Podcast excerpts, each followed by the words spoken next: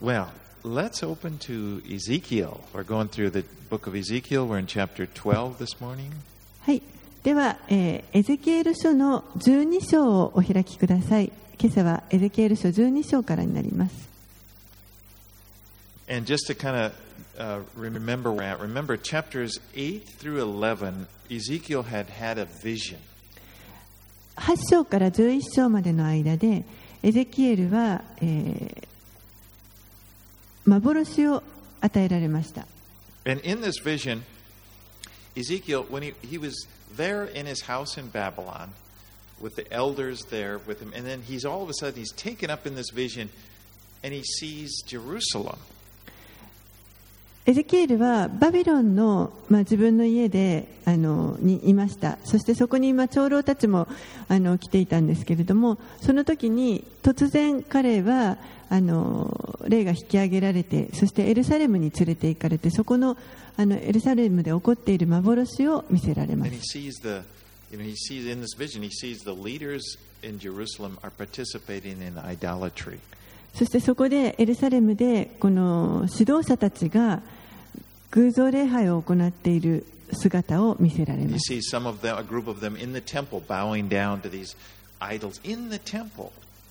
神殿の中で何人かの人たちが偶像に対して拝んでいましたそしてある人々はもう神殿に背を向けて太陽を拝んでいました。So、Ezekiel, ですから神はこのエゼキエルに対してだから私はこの民を裁くのだと言われます And at the end of this vision, it's like Ezekiel comes to and he's back in his house in Babylon, kind of back to normal. そしてその幻が終わると、まあ、エゼキエルはこうちょっと意識が戻ってですねあの自分のその元いたバビロンのその家のに、まあ、いることが分かりました Okay, now let's begin. Let's read chapter 12, verses 1 through 7. では、12章の1節から7節をお読みします。次のような主の言葉が私にあった。人の子よあなたは反逆の家の中に住んでいる。彼らは見る目があるのに見ず聞く耳があるのに聞こうとしない。彼らが反逆の家だからである。人の子よあなたは補修のための荷物を整え彼らが見ている前で昼のうちに移れ。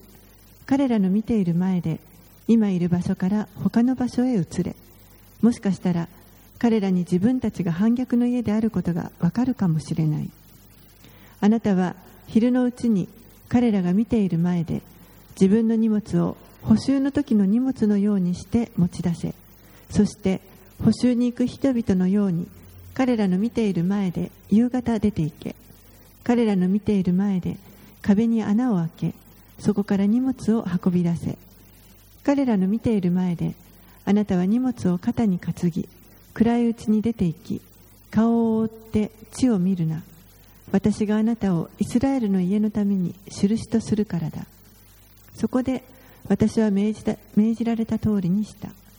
自分の荷物を補修の時の荷物のようにして昼のうちに持ち出し夕方自分の手で壁に穴を開け彼らの見ている前で暗いうちに荷物を背負って出て行った The Lord calls Israel a rebellious house. 主はイスラエルのことを反逆の家と呼んでいます And you know, when people are rebellious, they just refuse to hear. 人々はあの、まあ、拒んで神を拒んでいましたのでこの声御声を聞くことを拒みました So God is going to give them a visual sign. そこで神は彼らにこの目で見える印をお与えにな So りま he's す going to have Ezekiel act out his prophecy. そこでエゼキエルにこの与えられた与えた予言を行動で表すようにと And され the ます effect of this is the people are going to look at Ezekiel and they're going to wonder, what on earth are you doing? 人々が実際エゼキエルが行っているその行動を見たときにあなたは一体何をしているんですかと思うと思います。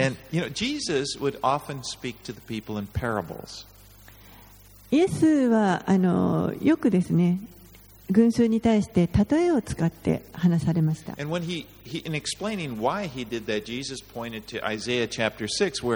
You know, the people, it's, it, he quoted Isaiah saying, These people have eyes, but they don't see. They got ears, but they don't hear. でそのように例えを話していたの例えを使っていたのはなぜならば、えー民がこのイザヤ書を引用してですねこの民は見ているが見見えない見えていないそして聞いていても耳で聞いていても聞こえていないからであると言われました And so parables have this effect of, of kind of stirring the interest and causing people to question, well, what, what do you mean by that? What do you, what's this about? ですからこの例えという例え話というのがあのえ一体これはどういうことなんだろう何を言いたいんだろうというこの人々のあの興味をそそってもう少し聞くようになります For some people, okay, there are some people that it'll do that to. They'll go, what? What's this? And they'll be curious. But for the others who don't, the rebellious people that don't want to hear, it just goes over their head. They have no idea. I don't know what he's talking about. ある人々はそのように興味を持ってえこれはどういう意味と言ってあのもっと聞くんですけれどもでもある人たちはもう全くあのこの反抗している人々はもう全くそういったことを意に介さずにですねあの聞き流しています So the Lord is having Ezekiel dig a hole in the wall of his house. You know, they were kind of,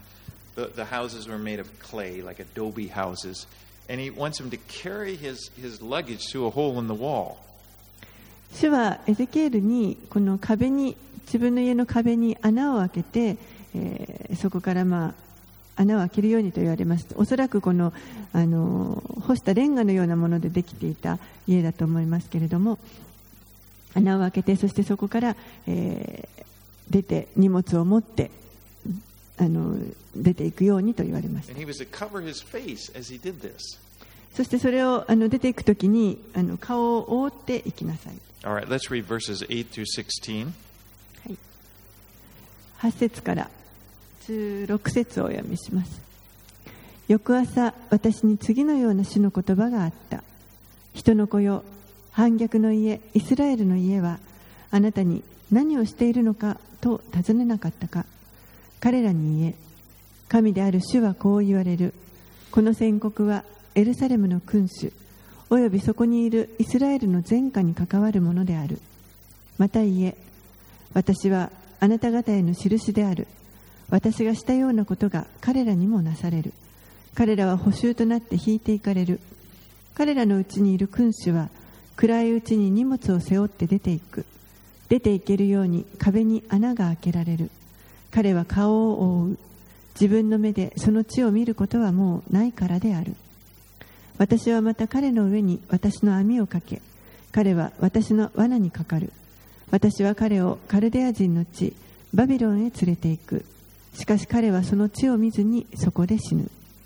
私はまた周囲にいて彼を助ける者たちや彼の軍隊を皆四方に追い散らし剣を抜いて彼らの後を追う。私が彼らを諸国の間に散らし国々に追い散らす時彼らは私が主であることを知る。私は彼らの中のわずかなものを剣や飢饉や疫病から免れ免れさせる。こうして彼らは行く先の国々の中で自分たちのした意味嫌うべき技をことごとく語り継げるようになる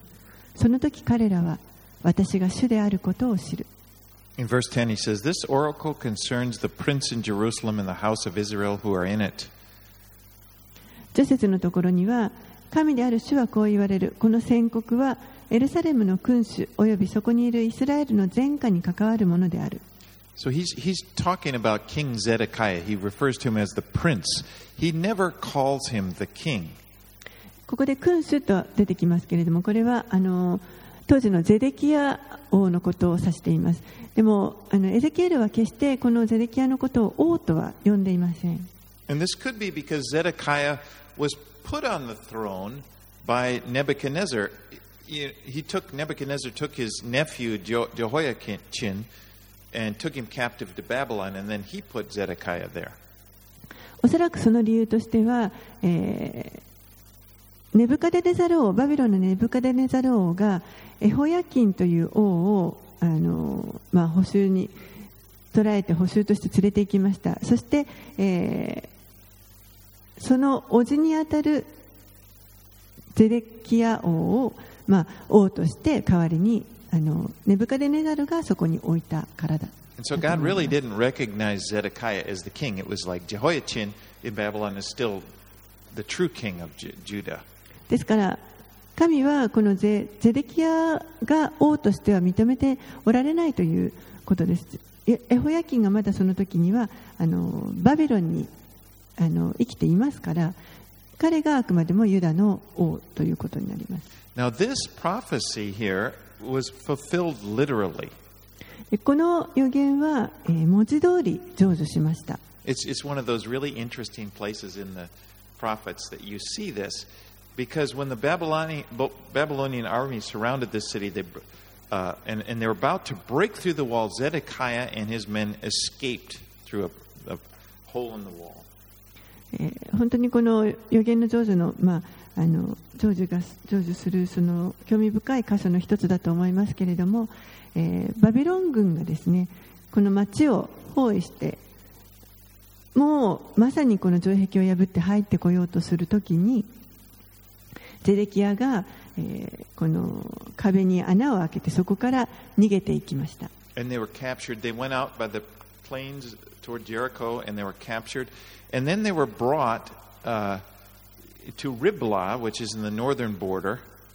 そして彼らが、まあ、エリコの方の平原に向かってあの逃げている時にそこで捕らえられてしまってそして、え、ゼデキアはリブラというこの北の方の国境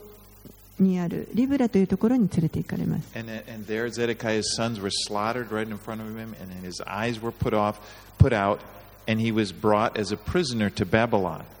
そしてそこで目の前で自分たちの息子が殺されるのを見せられそしてその後に目をえぐり出されて、えー彼はバビロンにこの囚人として連れて行かれます And so it fulfills verse 13, if you'll, you notice. That's uh, where it says, He will be taken in my snare, and I will bring him to Babylon in the land of the Chaldeans, yet he shall not see it, and he shall die there. It's in, you know, it, very specific. He won't see it. He will, of course, because he was blinded. ですからこの13節の箇所がですねもうまさにその通りに成就したということが分かります私はまた彼の上に私の網をかけ彼は私の罠にかかる私は彼をカルデア人の地バビロンへ連れて行くしかし彼はその地を見ずにそこで死ぬ。もう目がえぐり出されていますから見ることはできませんでした。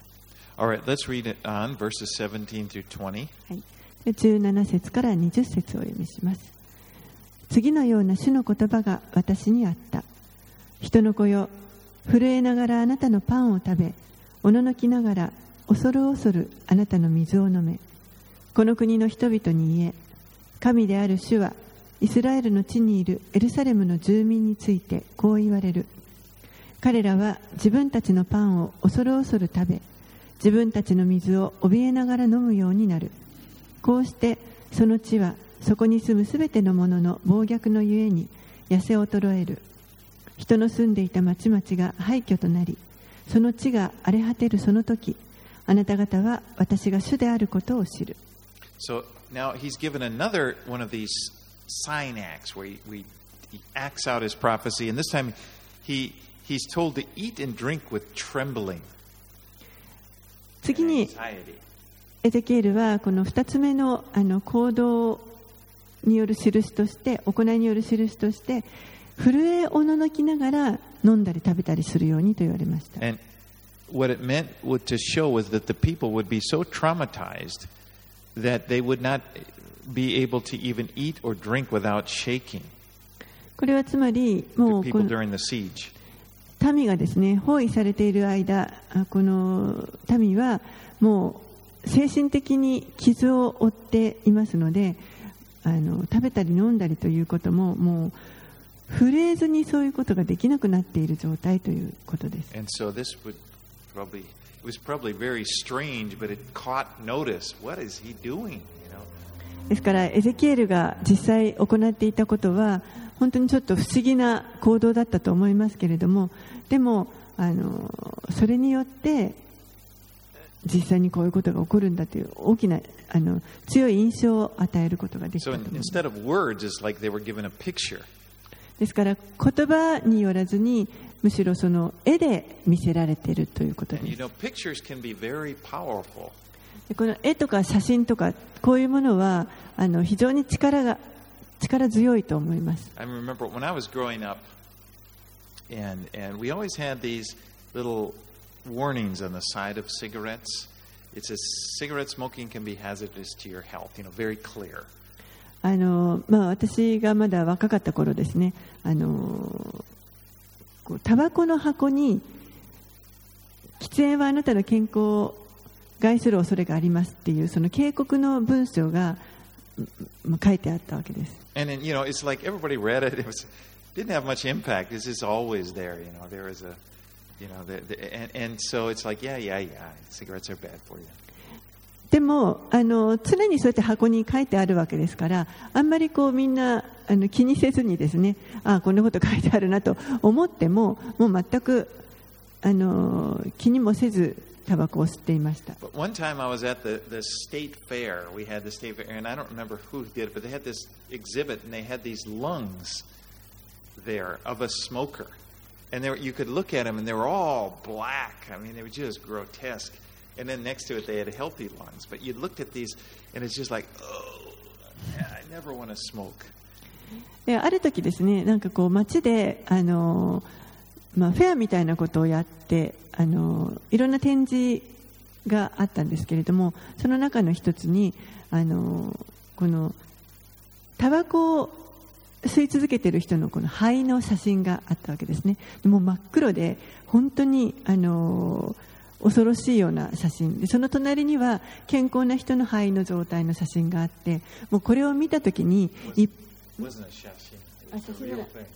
Ah. あ本物の肺あ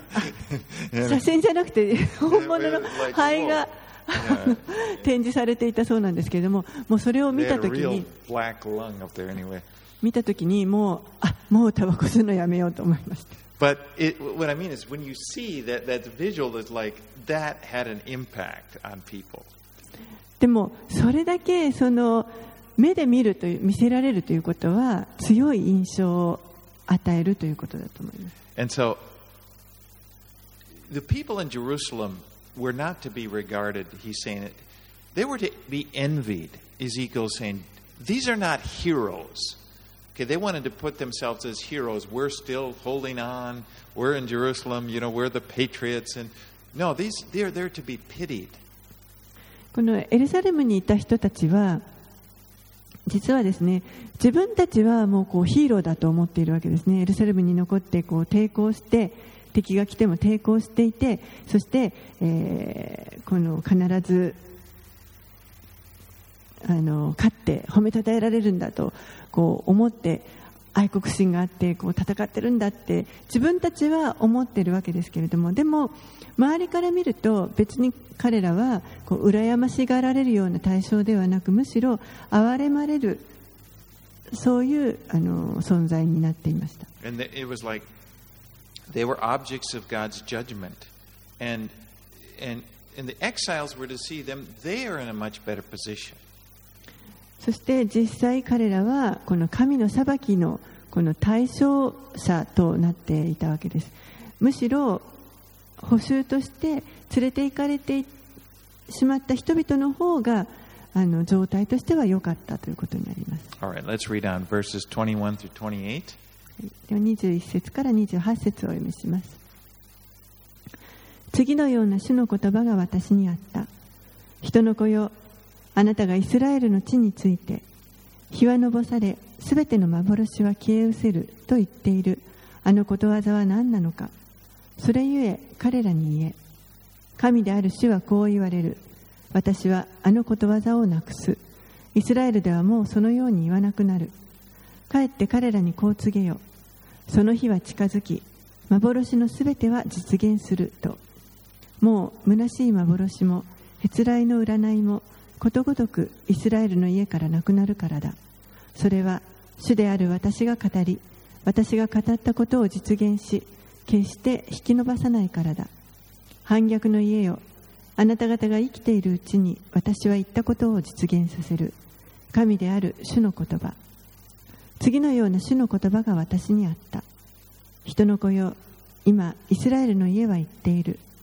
彼が見ている幻はずっと後のことについてでありはるか遠い将来について予言しているのだ。それゆえ彼らに言え。神である主はこう言われる。私のすべての言葉私が語ることはもはや引き延ばされることはなく必ず成就する神である主の言葉 So people tended, there were two different ways they tended to respond to Ezekiel's prophecies. 人々の中にこのエゼキエルの予言を聞いてにに二通りの反応がありました So some people just they believe the words of the false prophets. We're never going to be taken captive. You know, God is going to rescue us. ある人たちは偽預言者の言うことを信じて私たちはもう絶対補修になんか連れて行かれることはない捕らえられてしまうことはない神が助けてくださるからだと信じている人々がいました But then there was an, the other group that said, okay, yeah, Ezekiel's right. This is going to happen, but it's going to happen in the future. It's a long ways out. でもう一つのあのグループの人たちはあ確かにエゼキエルの言ってるこの予言は正しいと。でもそれが起こるのはまだまだ先将来の先のことであると考えていま And す so in verse 23, God is speaking through Ezekiel, says, No, the days are near in the fulfillment of every vision. ですからそのことで神はこのように言われています。23節にあるようにその日は近づき幻のすべては実現する But this attitude, like it's, it'll happen, but it'll be in the future, it, it kind of it reminds me when Hezekiah was confronted by Isaiah after he was, you know, after he showed all the Babylonians his wealth. このエゼキエルが言ってることは正しいでもそれが起こるのはもっと先のことだというふうに 考えていた人たちのこの話を見ますとちょっとヒゼキヤ王のことを思い出しますヒゼキヤ王という人はバビロンからあのお見舞いの使者が来た時に持っている財産を全部見せましたでその後にまああのイザヤにこう言われるわけです the Babylonians, they weren't a world power yet, and they just sent some envoys to come and visit Hezekiah. And he showed the guys around, look at all this stuff, and he, you know, showed them all his wealth. その当時まだバビロンというのはそんなにあの力をつけていませんでしたけれども、えー、ヒゼキヤが病であったそれが治ったということでバビロンから死者があのやってきましたでその時にヒゼキヤはあの持っているすべての財産を彼に見せるわけです And then Isaiah confronted him and told Hezekiah, one day your descendants are, will be prisoners in Babylon. するとイザヤがやってきて、まあ、その問題を突きつけてですねそしてやがていつの日かあなたの子孫はバビロンに捕らえられて連れて行かれるという予言をしました Hezekiah responded, you know, that's the word Isaiah sp- spoken by Isa- Isaiah is good. And then it said he thought to himself, well, there's going to be peace and security in my time. でもそれを聞いたヒゼキヤはあのイザヤが語ったこのあなたが告げてくれたこの主の言葉はありがたいと彼が言ったことはいいいいことである。でも私の時代にはそれはまだ起きら起こ起こらず平和が続くだろうと考えました。You know, but it's kind of betrays a really selfish attitude of kind of like, well, as long as I'm okay. ちょっとこう自己中心的な態度だと思います。もう私がいる間にお大丈夫だったらばそれでいい。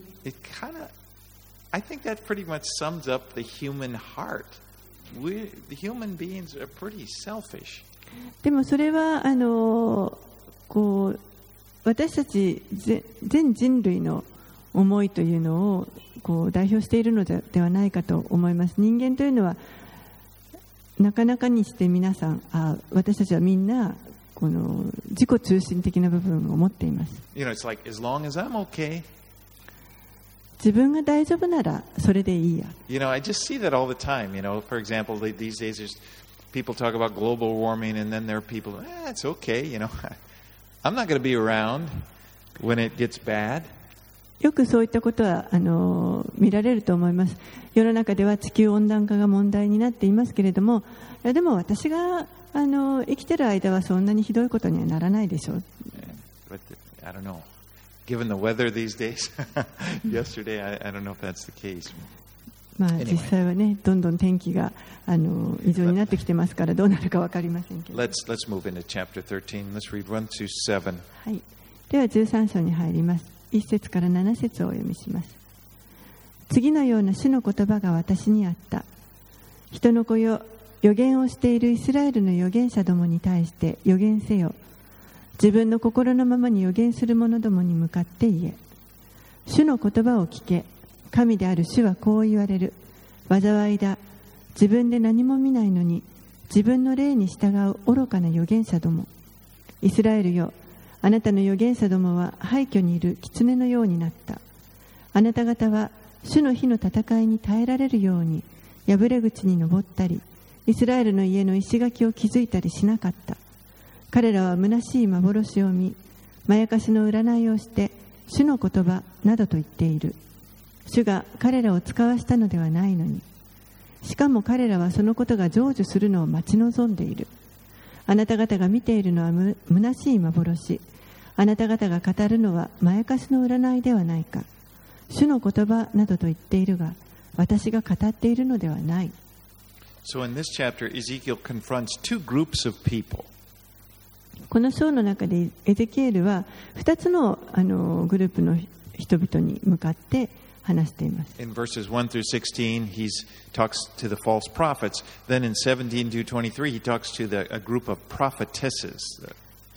1 women. 節から16節は、えーこの偽預言者たちに対してそして17節から23節は、えーこの女性の女預言偽預言者たちに対してですね The false prophets were prophesying from their own heart. 偽預言者たちは自分の心のままに預言をしています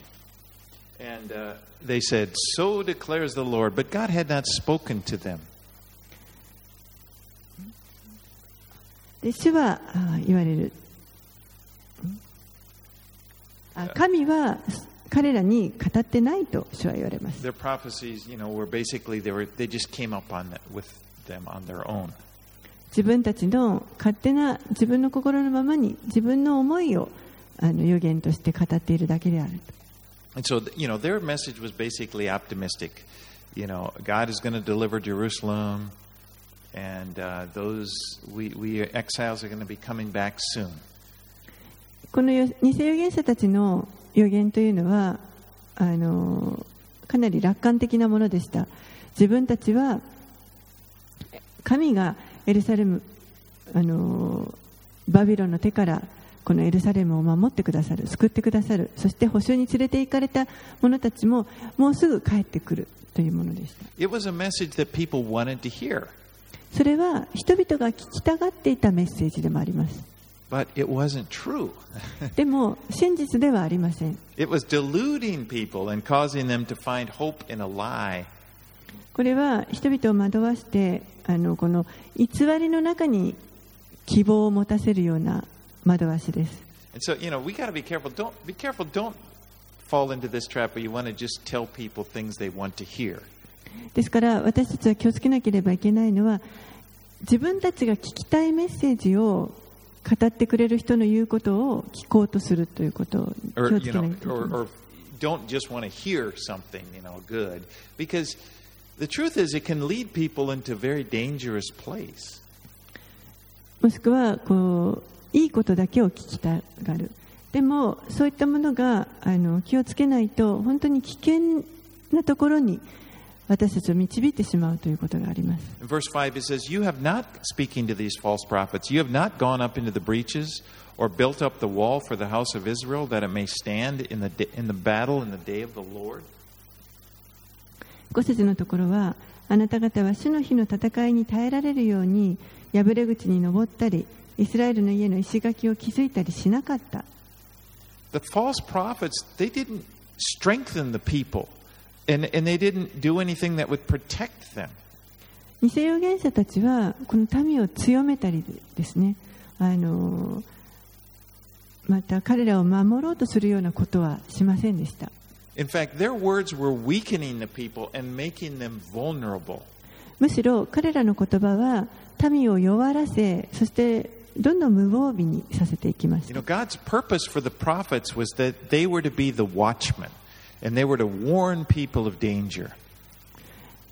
神はこの彼らに本来であれば城壁人の見張城壁の見張り人としての役割を与えそして、えー民に警告を与えるものとして預言者を立てようとしてお and られ in, ま do, in so doing, their words would be like a wall of protection. ですからこの戦いの時には本当にそれがこの守りのあの壁になるということです You know, just like there, there are physical walls that we see, just as real, there are spiritual walls. 物理的にあの城壁が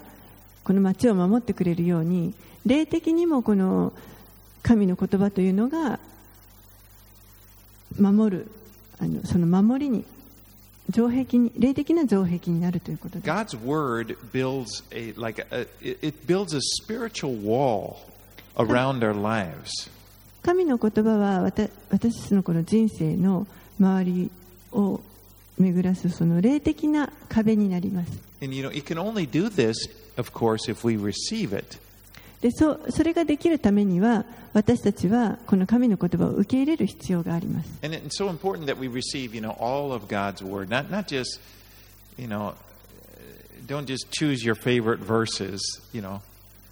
でそのためには全ての神の言葉を全て受け取る必要がありますあの自分の好きなところだけということではなく全てが I mean, it's good. It's I I have favorite verses. I love them. There are verses in the Bible I just really, really like, but it's not good just to just only take them and then, you know, stay away from anything that maybe would convict you. もちろん私もあの好きな聖書箇所というのはたくさんありますしあのそういうのはとてもいいと思うんですけれどもでも自分のあの気に入ってる箇所好きなところだけであの逆にこう罪を示されるようなそういった箇所はもう避けるあの無視するということは良いことではありません you know. なぜならば神にはこのご自身の言葉、御言葉に対して目的を持っておられます。その目的は時には私たちを励ますものであるかもしれません。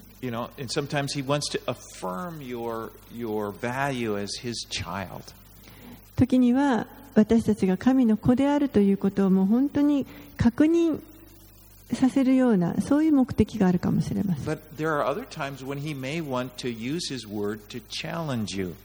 でも時にはこの御言葉を通して皆さんにチャレンジを与えたいと思っております。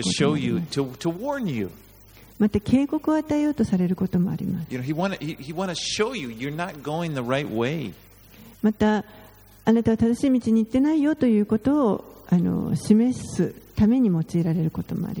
ます。ですから、この神の言葉すべてを受け取るということが大切です。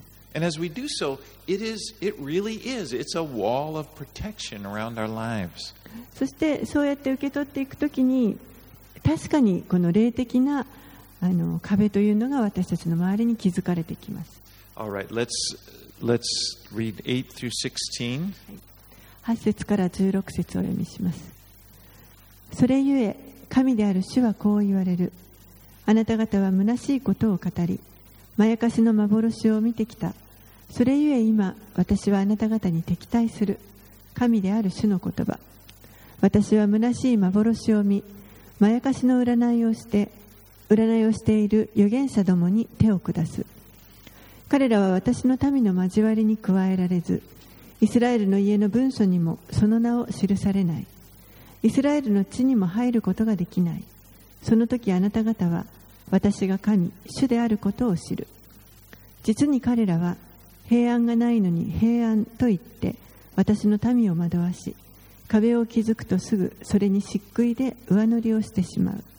漆喰で上塗りをする者どもに言えそれは剥がれ落ちると。豪雨が起こり私が氷を降らせ激しい風を吹きつけると壁は落ちる。人々はあなた方に向かって上塗りをした漆喰はどこにあるのかと言わないだろうか。それゆえ神である主はこう言われる。私は憤りによって激しい風を吹きつける。怒りによって豪雨が起こり激しい憤りによって破壊のための氷が降る。あなた方が漆喰で上塗りした壁を私が壊し地に倒してしまうのでその土台までもあらわにされる。それが倒れ落ちあなた方がその中で滅びるときあなた方は私が主であることを知る。私はその壁とそれを漆喰で上塗りした者どもへの私の憤りを終わらせてあなた方に言う。壁もなくなりそれに漆喰を塗った塗った者どももいなくなったと。エルサレムについて予言し平安がないのに平安の幻を見ていた。イスラエルの預言者どもよ。神である主の言葉。So the, the, these prophets, these false prophets, had the message of peace, but there was no peace. この偽預言者たちは平安ということをメッセージで語りましたけれどもでも実際には平安はあのありませんでしたし来ることもあります He compared their message to whitewash, you know, that they would put on the wall to make it look good, but if a heavy rain came, it would just wash it away, it would dissolve, and the wall would fall down. そしてこの彼のあのメッセージの中でこの偽預言者たちのメッセージは漆喰であるというふうに言っています漆喰を塗ると見た目には綺麗になりますけれどもでも激しい雨が降ると、えーそれがあの溶けていってしまいます So the whitewash wall, it gives this misleading appearance. It looks like, oh, what a strong wall, but it, it, it was misleading. It wasn't solid. ですからこの漆喰を塗られた壁というのはなんかあたかもあしっかりしたあの美しい壁のように見えるかもしれませんけれどもでも実際は頑丈ではないのでこの民を実際惑わせることになります empty words, basically.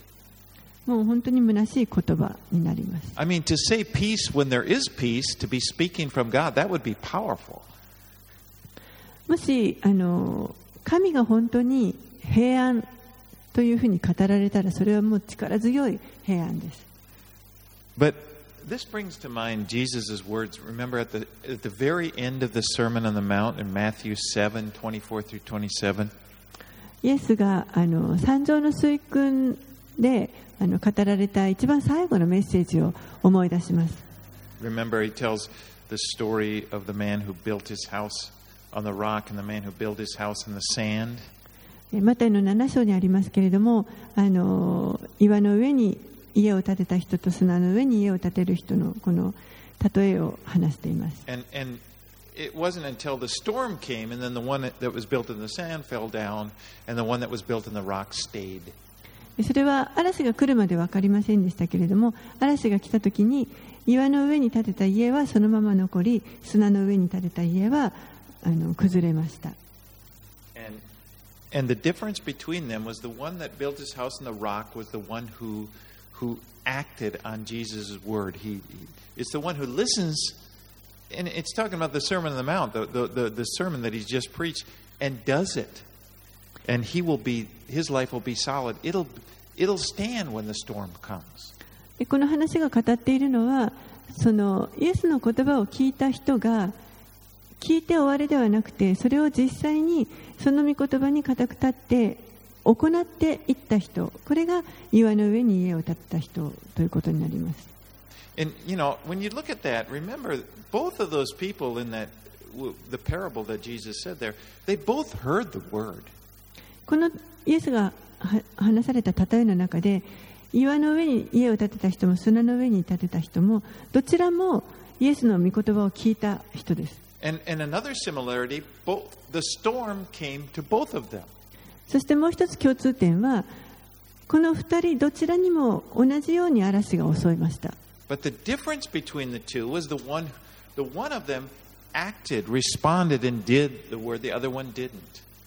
で違いは何かというと、片方はその聞いたことに応答して、それを行った人、そしてもう片方は聞いても何もしなかった人ということにな So りま again, す it's this receiving God's word, you know, and, and, and, and, acting on it. That, that builds a solid life that's protected. ですから神の言葉を受け取ってそしてそれに対して応答して行動していくそれがこの固い土台を築いていくということになります、All right, let's read 17 through 23. はい、17節から23節をお読みします人の子よ。あなたは自分の心のままに予言する。あなたの民の娘たちに顔を向け。彼女たちに予言せよ。神である主はこう言われる。災いだ。どの人の手首にも呪法の紐を縫い合わせ。あらゆる高さの頭にも合うようにベールを作って。人々の魂を罠にかける女たち。あなた方は私の民の魂を罠にかけ。自分たちの魂のために人々を生かしているのだ。あなた方は一つかみの大麦のため少しばかりのパンのためにまやかしに聞き従う私の民にまやかしを行い死んではならない魂を死なせ生きていてはならない魂を生かして私の民のうちで私を汚した。それゆえ神である主はこう言われる。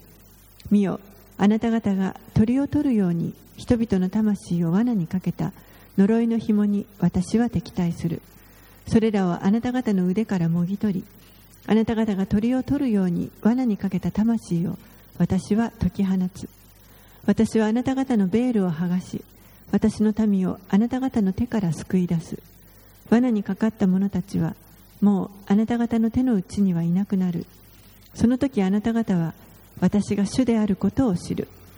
あなた方は私が悲しませなかったのに正しい人の心を偽りで悲しませた。悪しき者を力づけ彼が悪の道から立ち返って生きることがないようにした。それゆえあなた方はもう虚しい幻を見ることができず占いもできなくなる。私は私の民をあなた方の手から救い出す。その時あなた方は私が主であることを知る。So now he, he prophesies against these female prophets, prophetesses. ここで今度エゼキエルは女性の預言者たちに対して語っています you, we kind of have to guess what he's talking about. It- seems that they were leading people into deception by, by some sort of magic. ここであの語られていることをちょっとあの、まあ、はっきりとは分からない分かりにくい箇所なんですけれどもどうやら何かこの魔術といううん呪法のようなもの呪術みたいなものがこう関わっているということが分かります So, you know, scholars don't really know what, what they mean by these magic bands and veils, but it's obviously something to do with, you know, deception through divination. ですからあの学者たちはですねこの呪法の紐だとかベールがどういうものを指すのかというのはちょっとあの分かっていないんですけれどもでもあの明らかに何かこう占いなどを通して人々を騙すそういったものがここに関わっていることが分かります You know, they were discouraging the righteous people and encouraging the wicked, and, and God really hated this. 彼女たちはえー正しい人たちをの歩みをこうさ妨げそして、えー悪者たちを励ますようなことをしそしてそのことが神に嫌われていることであるということが分かります。let's read verse. That we're going to just do 14. Let's read 1 through 11. はい、で14章に入って1節から11節をお読みします。イスラエルの長老たちの何人かが来て私の前に座った。その時私に次のような死の言葉があった。人の子よ、これらの者たちは自分たちの偶像を心の中に秘め、自分たちを不義に引き込む者を顔の前に置いている。私はどうして彼らに応じられるだろうか。それゆえ彼らに告げてこう言え。神である主はこう言われる。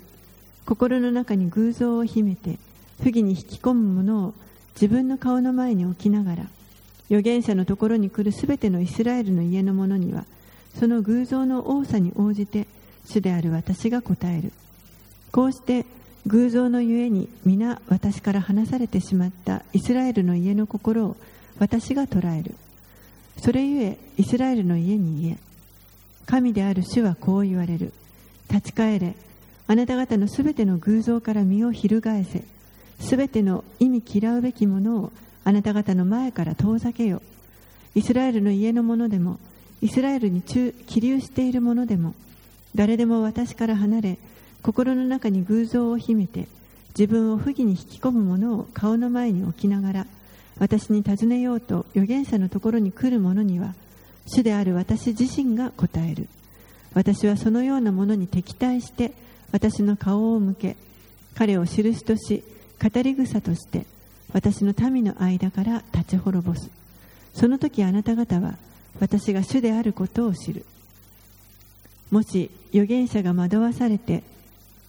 言葉を語るなら主である私がその預言者を惑わしたのである。私はその者に手を伸ばして私の民イスラエルのうちから根絶やしにする。このような者たちは自分の咎を負う。その預言者の咎と尋ね求めた者の咎は同じである。こうしてイスラエルの家はもう私から迷い出ることはなく重ねて自分たちの背きによって自分自身を汚すことはなくなる。彼らは私の民となり私は彼らの神となる。神である主の言葉 So there is a group of elders that came. These are the elders that were with him there in exile. この長老たちが何人かあの来たとありますけれどもこの人たちは一緒に補修に連れて行かれていた長老たち Uh, Remember in chapter 8, they'd come, they came to his house, and now they're coming and they want a message from God. 8章のところに見ましたけれどもエゼキエルの家にこの長老たちがやってきて神からの言葉を聞きたいと And God gives Ezekiel insight into the idolatry into the, in their hearts, and he says, Should I indeed be consulted by them? すると神がエゼキエルにこのエルサレムで行われている神殿の中で行われていることを見せられてそして私はどうして彼らに応じられるだろうかと神は言われます。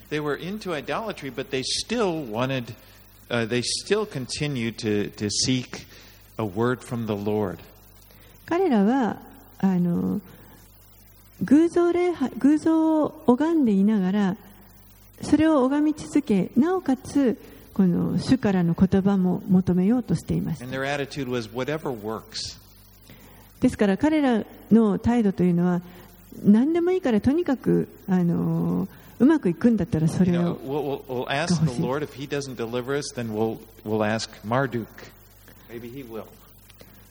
主に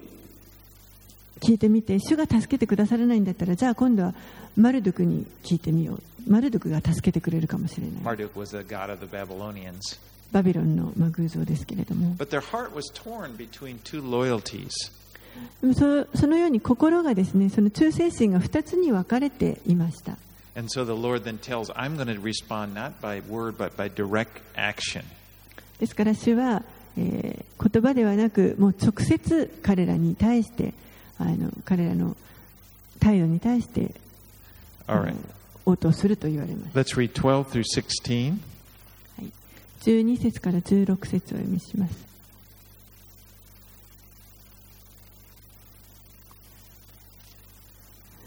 次のような主の言葉が私にあった。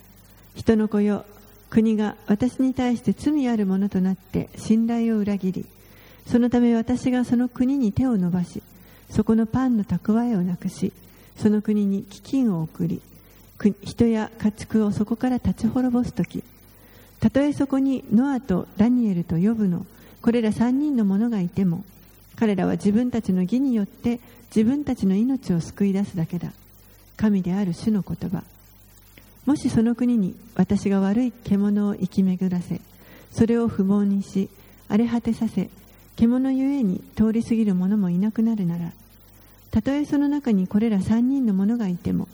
私は生きている。神である主の言葉。彼らは決して自分の息子も娘も救い出すことはできない。ただ彼ら自身だけが救い出されその地は荒れ果てる。He brings up three men who were considered to be godly men of great faith Noah, Daniel, and Job.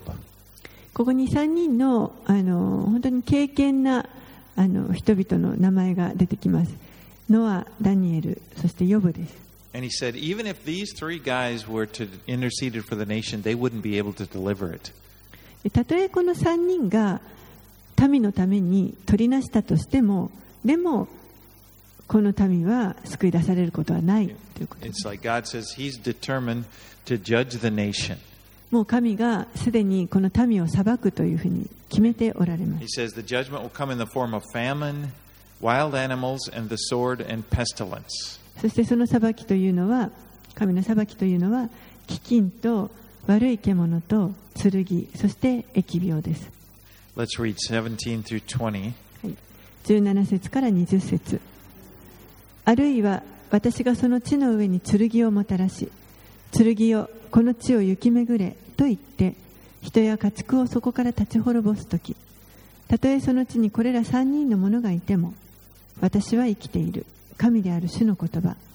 彼らは決して自分の息子も娘も救い出すことはできない。ただ彼ら自身だけが救い出される。あるいは私がその地に疫病を送って人や家畜をそこから立ち滅ぼすために流血をもって私の憤りをその地に注ぐ時たとえそこにノアとダニエルとヨブがいても私は生きている。神である主の言葉。彼らは決して息子も娘も救い出すことはできない。彼らは自分たちの義によって自分たちの命を救い出すだけだ。So the intercession of Noah, Daniel, and Job, three of the godliest men in, in history, would not be able to deliver them. ですからこのもう歴史のな彼らの歴史の中でも本当に経験と言われるノア、ダニエル、そしてヨブ、この3人が取りなしをしたとしても民を救い出すことはできないということです。But you know, praise God that in the new covenant which we live under, we're our salvation is dependent upon this intercession of just one man, Jesus Christ. でも感謝のことに今新しい契約のもとに生きている私たちにはですねあの本当にただ一人のあの取りなしてであられるイエス・キリストこの方にもう私たちの救いが全てかかっているということが本当に感謝のことです Romans 8:34 says, "Who is to condemn? Jesus Christ is the one who died, more than that who is raised, who is at the right hand of God, who indeed is interceding for us." ローマ人への手紙の8章の34節には誰が私たちを罪ありとするのですか死んでくださった方いやよみがえられた方であるキリストイエスが神の右の座につきしかも私たちのために取りなしていてくださるのです We have an intercessor. 私たちにはこの取りなし手がいます His name is Jesus. その方の名前はイエス・キリスト And です he's interceding for us right now. 今も私たちのために取りなしてくださっています And the righteousness of Jesus, it goes beyond the righteousness of Noah or Job or, or, or Daniel. でこのイエス・キリストの義というのはノアやダニエルそしてヨブの義よりもはるかに超えています His righteousness is a perfect righteousness. この方の義は完璧なる義です And so, by his righteousness, Jesus was able to deliver himself as he rose from the dead and he ascended into heaven. Therefore, God is declaring this man is righteous. このキリストの義というのはご自身の義によってご自身を救われるものでしたそれは、えー死んだ後によみがえられそして天に昇られたということで、えー神がそれをあの彼を義と認められました And he is able to deliver all the people, all of those who put their trust in him. そして、えーこの方に信頼を置くすべてのものを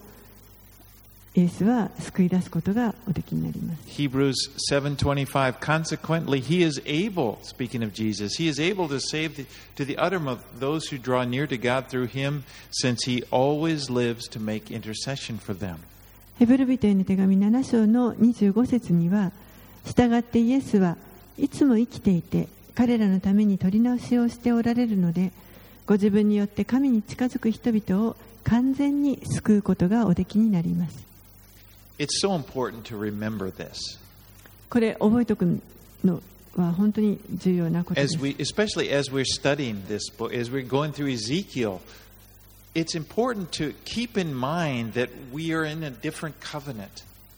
特にこのエゼキエル書を学んでいくときにですね、私たちはもう違う契約のもとにいるんだということを、これを覚えていくこと、置くことが非常に重要です。 Because you know this is a rough book.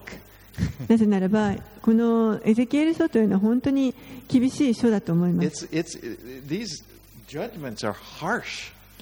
この裁きは本当にあの厳しいものです。But I, I believe there's a benefit that we get from looking again at all of God's Word. But we need to keep in mind, we need to keep the perspective that we are in a new covenant.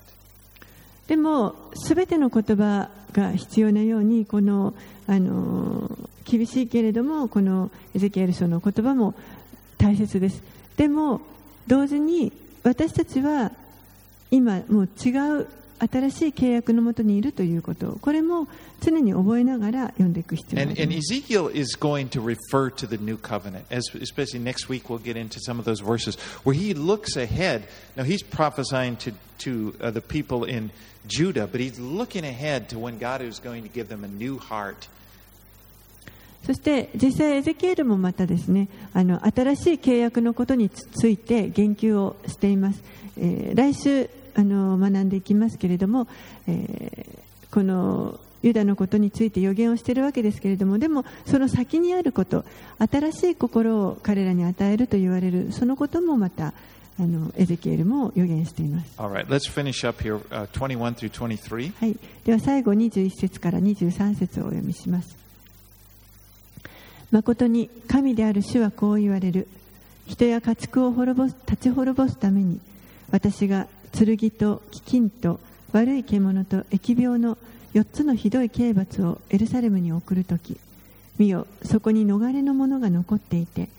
息子や娘たちを連れ出しあなた方のところにやってくる。あなた方は彼らの生き方と行いを見て私がエルサレムにもたらした災いと私がそこにもたらしたことすべてについて慰めを受ける。あなた方は彼らの生き方と行いとを見て慰められるこの時あなた方は私がそこでしたすべてのことは理由もなくしたのではないことを知る神である主の言葉 So he ends this chapter with the promise that a remnant will remain. この章の最後に、えー残りのものが残されているというその約束が書かれていました God is not finished with Israel. 神はまだこのイスラエルをあの終わらせられたわけではありません。まだご自分のこの特別な民が、あの今日でも存在し続けています。それこそがまさに神のこの恵みと憐れみの証になっていると思います。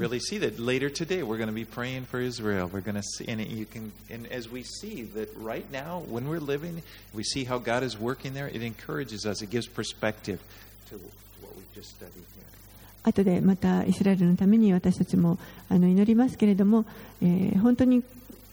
今私たちの目の前でこうして、あの彼らが存在している姿を見ることができるということこれがあのさらにですねこの神の予言というのは必ずなる